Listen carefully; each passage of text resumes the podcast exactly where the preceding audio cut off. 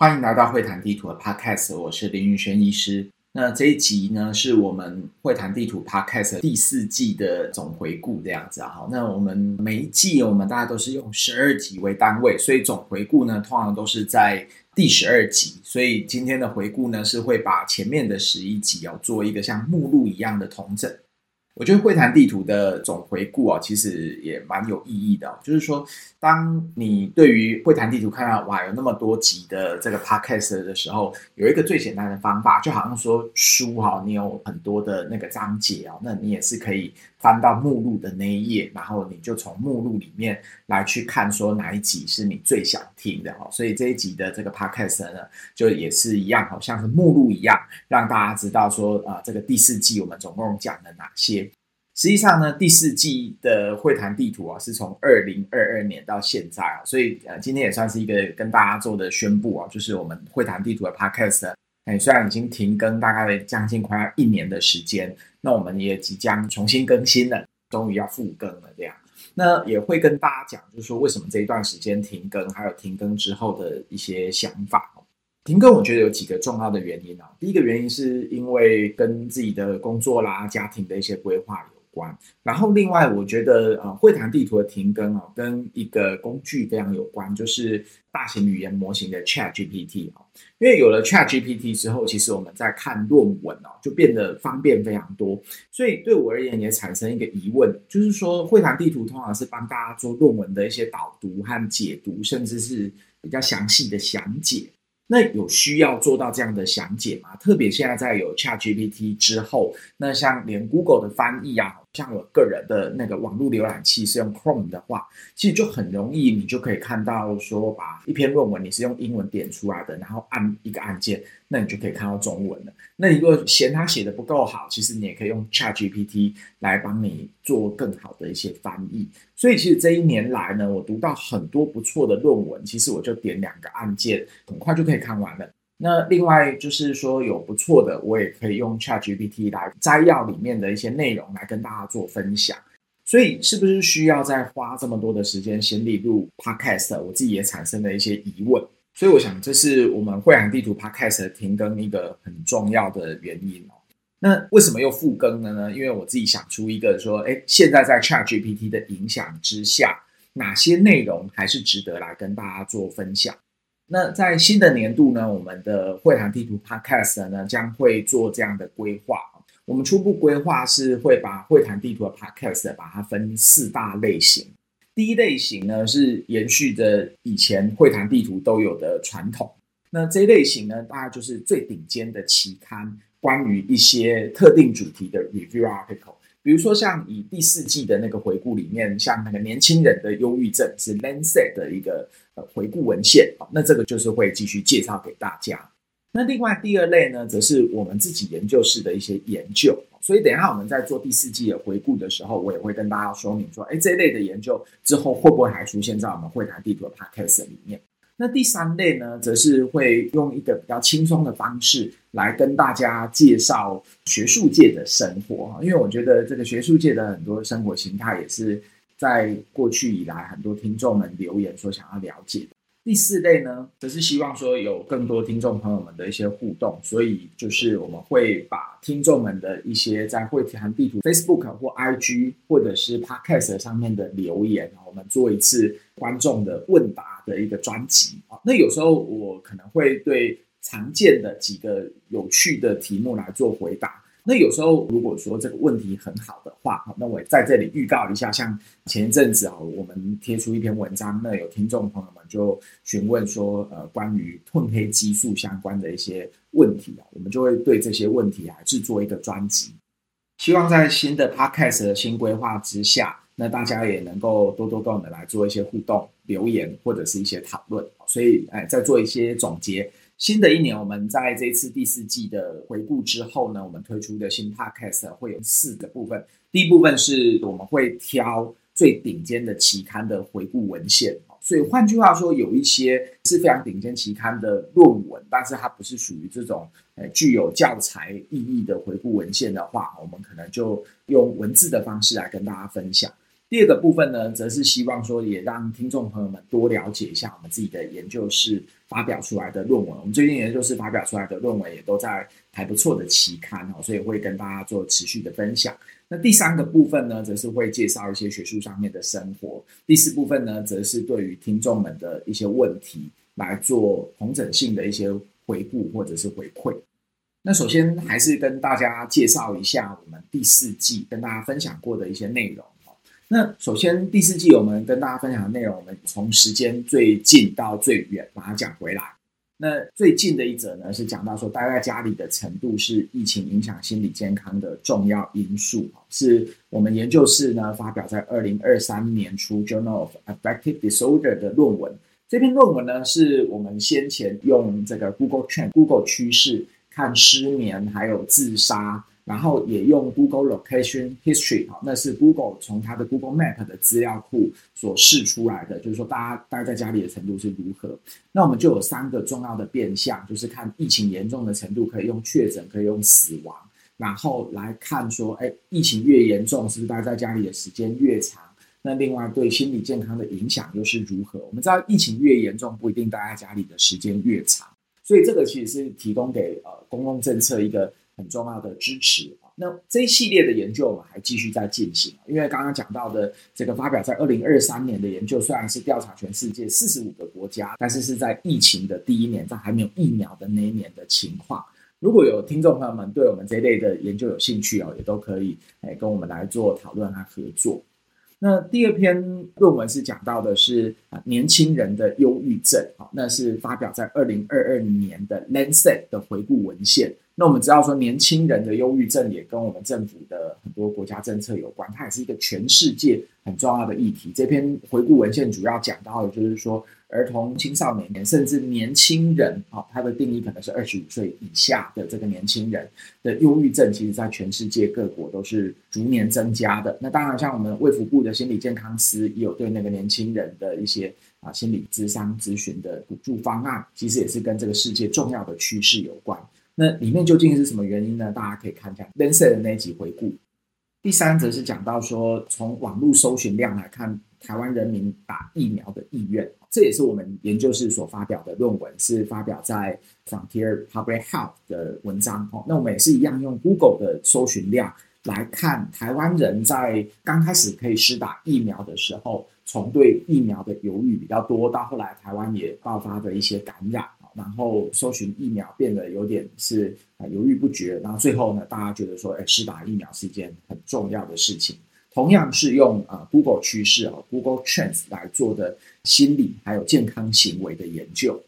那第四十四集讲到的是网络霸凌、私密照外流、网络成瘾和青少年的自杀风险，同样也是我们研究室所发表出来的论文。这篇论文也是发表在 Journal Affective Disorder。他讲到有点呼应我们前面有提到的那个 Lancet 的回顾文献哦，就是说，呃，儿童青少年的忧郁症还有自杀风险哦，在全世界还有在台湾都有观察到，好像是逐渐上升的一个问题哦。那这一代的儿童青少年跟上一代的儿童青少年究竟有什么不同呢？我们希望说从这篇论文里面再进一步去找一些原因啊，不只是我们的这篇论文。在许多全世界的学者都认为说啊，近年来儿童青少年的忧郁症还有自杀风险的增加，如果真的要讲说每一代的儿童青少年他们在基因啊什么各方面环境的变动没有太大的差异之下，这一代的儿童青少年说不定比上一代还要多的是更多的网络的使用和网络的普及性。那我们知道说，呃，网络的使用除了哎最传统人家讲到的网络成瘾或网络游戏成瘾。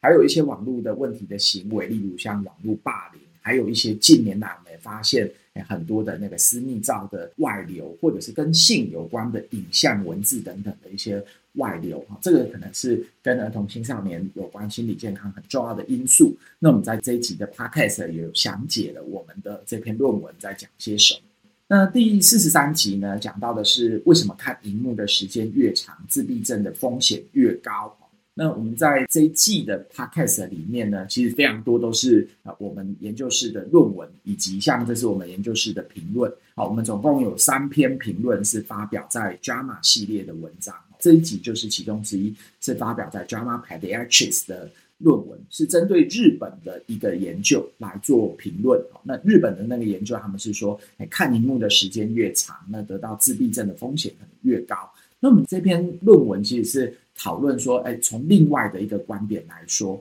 哎，说不定不是看荧幕的时间越长，而是说睡前看荧幕的时间越长。看荧幕的时间叫 screen time。那看荧幕的时间点叫 screen timing，那这个 screen time 和 screen timing，我们觉得 screen timing 说不定比 screen time 还要更有一些意义啊。那这个其实也探讨到了一个我们的生理时钟或昼夜节律 circadian rhythm 的概念。那 circadian rhythm 的概念呢，我们在会谈地图 podcast 第一集啊，就是在用 NEJM 的一篇 review article 来讲 circadian rhythm 在医学上面很重要的应用。那后续我也会跟大家推荐一些关于我们研究室在新的一年会发表的论文，也是跟 circadian rhythm 这个昼夜节律非常有关。第四十二集讲到的是心理压力为什么会增加心脏病发作的风险，是我个人写的一篇评论，发表在 JAMA，是根据 JAMA 一篇蛮有意思的论文来讨论的。JAMA 的那篇文章是讲到说，哎，这个心理压力比起运动那种生理的压力啊，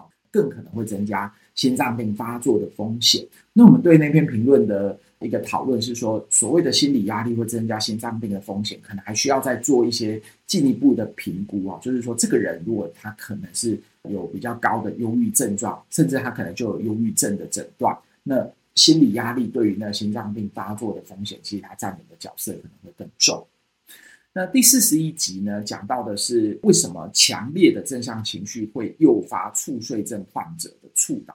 猝睡症 （narcolepsy） 哈，其实是一个呃蛮重要的嗜睡的疾病。那这个猝睡症的猝倒的风险，我们都知道说跟一些情绪有关。但是蛮有意思的是，通常这种情绪是正向的，比如说他收到了那个生日的 surprise，或者是好笑的事情大笑的时候，比起那种害怕的情绪，更容易会诱发他就突然就倒下去，就就睡着的那种 cataplexy 的症状。那为什么正向的情绪会诱发这个猝睡症的猝倒呢？NEJM 这一篇算是一个很简短的回顾的文献啊，它其实是报道了，我记得应该是 Science 的一篇文章。那从这个很基础的研究，然后去连接到临床，为什么是正向情绪而不是负向情绪更容易去诱发猝睡症患者的猝倒？如果对基础医学转移到临床研究有兴趣的朋友们，是可以看这一集的。那我也想要特别提到，就是说关于猝睡症还有嗜睡疾病，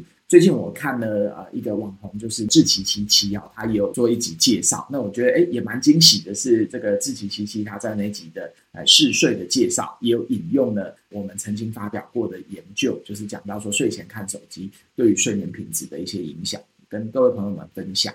第四十集讲到的是神经内科医师需要的精神医学的训练，是在 JAMA Neurology 的一篇短文啊。那这篇短文呢，我觉得是蛮有意思的，因为跟我们台湾的精神科医师、神经内科医师的训练哦，其实是非常相似的。当然，也可以说我们台湾的训练模式是跟美国有一些致敬啊、学习这样子啊。那我自己看了之后是非常有感觉的，是说像那个精神科啦、神经内科啊，轮流互相训练。那到底去其他的科别训练哦，更应该要学到的是什么东西？像你这篇文章来讲，他认为说神经内科到精神科医师的训练不一定是要那个住院病人的照顾，而是门诊的病人的一些观察。那我自己非常认同。那像这一类的文章，我在接下来新的 podcast，我可能就会用学术生活或者是医疗界的精神科医师的生活来跟大家做一些介绍。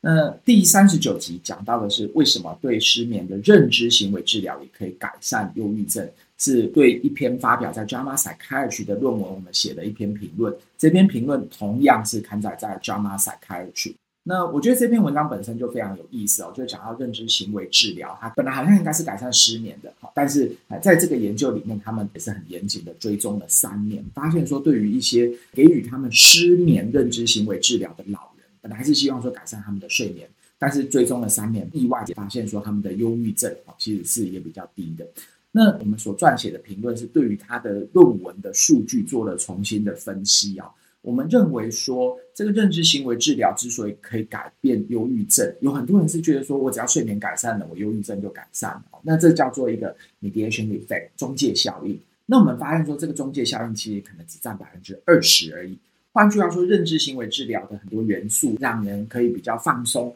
改变一些认知思考的谬误，它本身就可以改善我们的忧郁症。所以，如果对这个研究方法有兴趣的，临床意义解读有兴趣，甚至是一些统计的解读有兴趣的，都可以再详细听一下这集的 Podcast。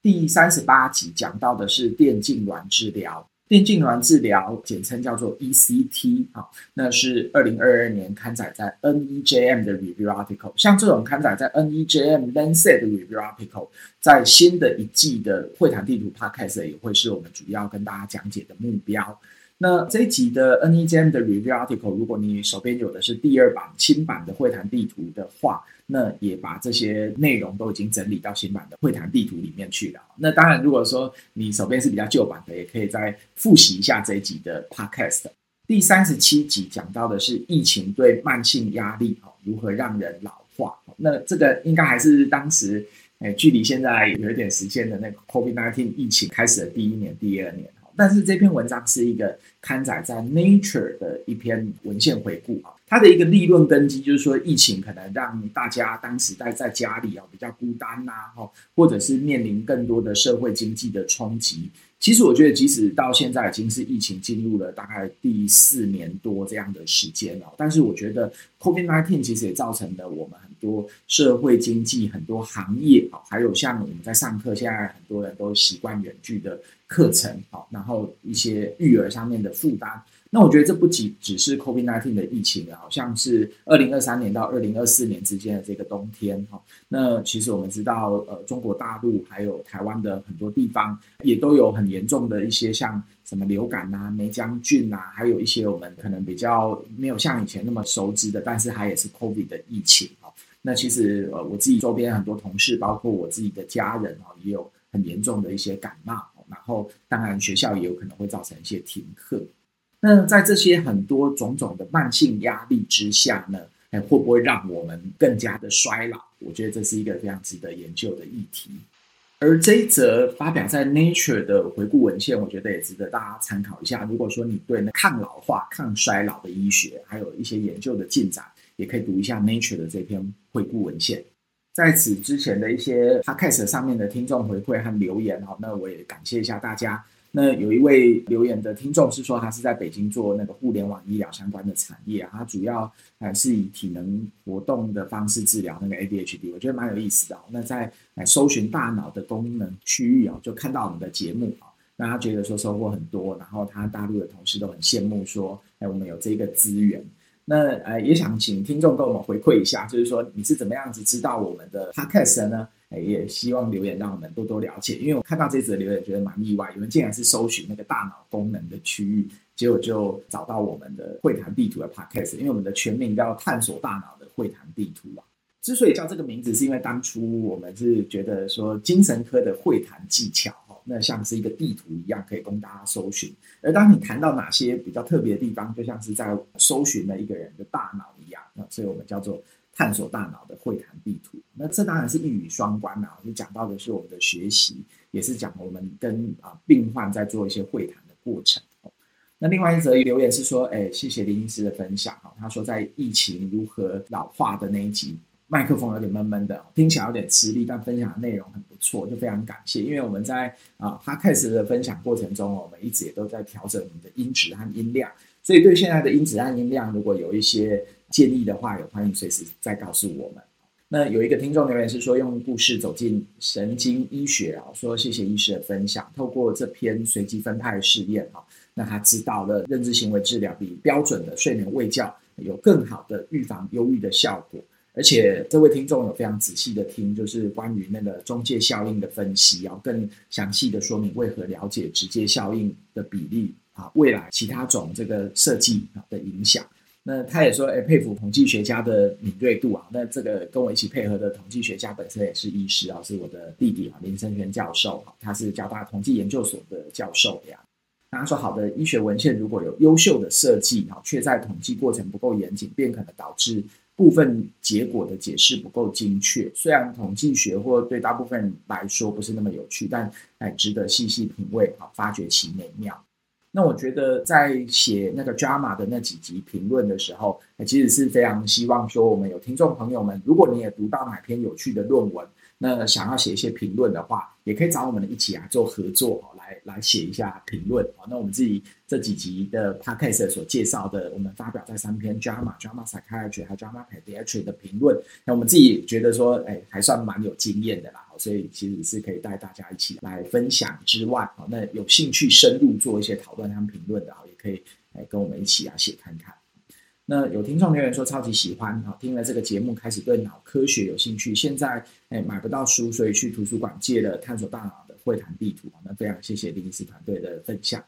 那我们觉得对于《探索大脑会谈地图》这本书，我自己感到非常骄傲的是，如刚刚所介绍的，就是哎我们不断的有在阅读最新的文献，然后把最新的文献把它整理在这本书里面。像刚刚提到 NEJM 的 ECT 的那一集。我们所读过的东西就已经整理在新版的会谈地图了。那传统的这个医学的教科书啦，大概是五年更新一次左右。那像会谈地图的话，我们就几乎是两年就会做一点改版和更新。听众留言说，希望继续提供优质的内容。他说，这位听众是在医院工作，除了原先的专业以外。同时，也是一位睡眠的专科医师啊。那探索大脑会谈地图的 Podcast 分享的内容，对于我的工作和生活都有相当正向的影响。希望这个节目能继续推出优质的节目。也非常感谢我自己本身也是啊睡眠专科医师，甚至我是睡眠专科医师考试核心课程的老师和命题委员这样子。那确实，我们的内容里面有非常多的。比率是在讲到睡眠，不只是基础，还有临床，还有一些研究。像这里面特别要推荐大家的某几集，像讲到那个猝睡症的患者为什么会猝倒，这个就是非常基本的生理学的机制，但是它却连接到临床上面的应用。那像刚刚提到的认知行为治疗对失眠的治疗，为什么可以预防忧郁症？还有像对于刚刚讲到的，为什么看荧幕的时间越长越容易会有自闭症的风险？我们也是用 circadian rhythm 昼夜节律、生物时钟这样的观点来谈哦。所以在我们的 podcast 还有我们的研究，其实也都做蛮多跟睡眠医学有关的。那明年度的 podcast 呢，我们其实也会推出更多是介绍我们关于昼夜节律、生理时钟。还有呃睡眠医学相关的一些内容，所以即使你不一定是睡眠专科医师，我不确定他是不是精神科医师啊。好，那像神经内科医师啊，很多胸腔科医师也会是睡眠专科医师，也欢迎收听我们的会谈地图的 podcast。那如果说你对睡眠医学啊有兴趣的朋友们，你想要做一些测试和研究啊，也可以下载我们叫作息足机的这个 app。或者是说我关注我们研究室，或跟我们研究室联络。我们研究室其实是有非常多那个睡眠医学的测试啊。明年度啊，我们也会啊持续的有计划在进行啊，也可以欢迎来当我们的受试者。那当受试者，你就可以体验一些比较特别的睡眠的检测。那有听众留言说，看荧幕时间和自闭症那一集很有意思哈。那期待观看荧幕时间点和长度。与罹患自闭症相关研究的诞生哦，确实是的啊，就是我们在读这些论文的时候，常常都会觉得说，它有一些没有做到说可以探索我们的需求的那些点。像这个研究，我觉得已经很了不起了，日本的那个世代研究要。做追踪自闭症的诊断，在这么小的孩子，然后去记录他们看荧幕的时间。虽然他没有记录到看荧幕的时间点，但是从解读一篇论文，我们也可以知道说，其实做研究常常会有一些局限。那这个也是我们自己身为研究工作者会继续做研究一个很重要的动力。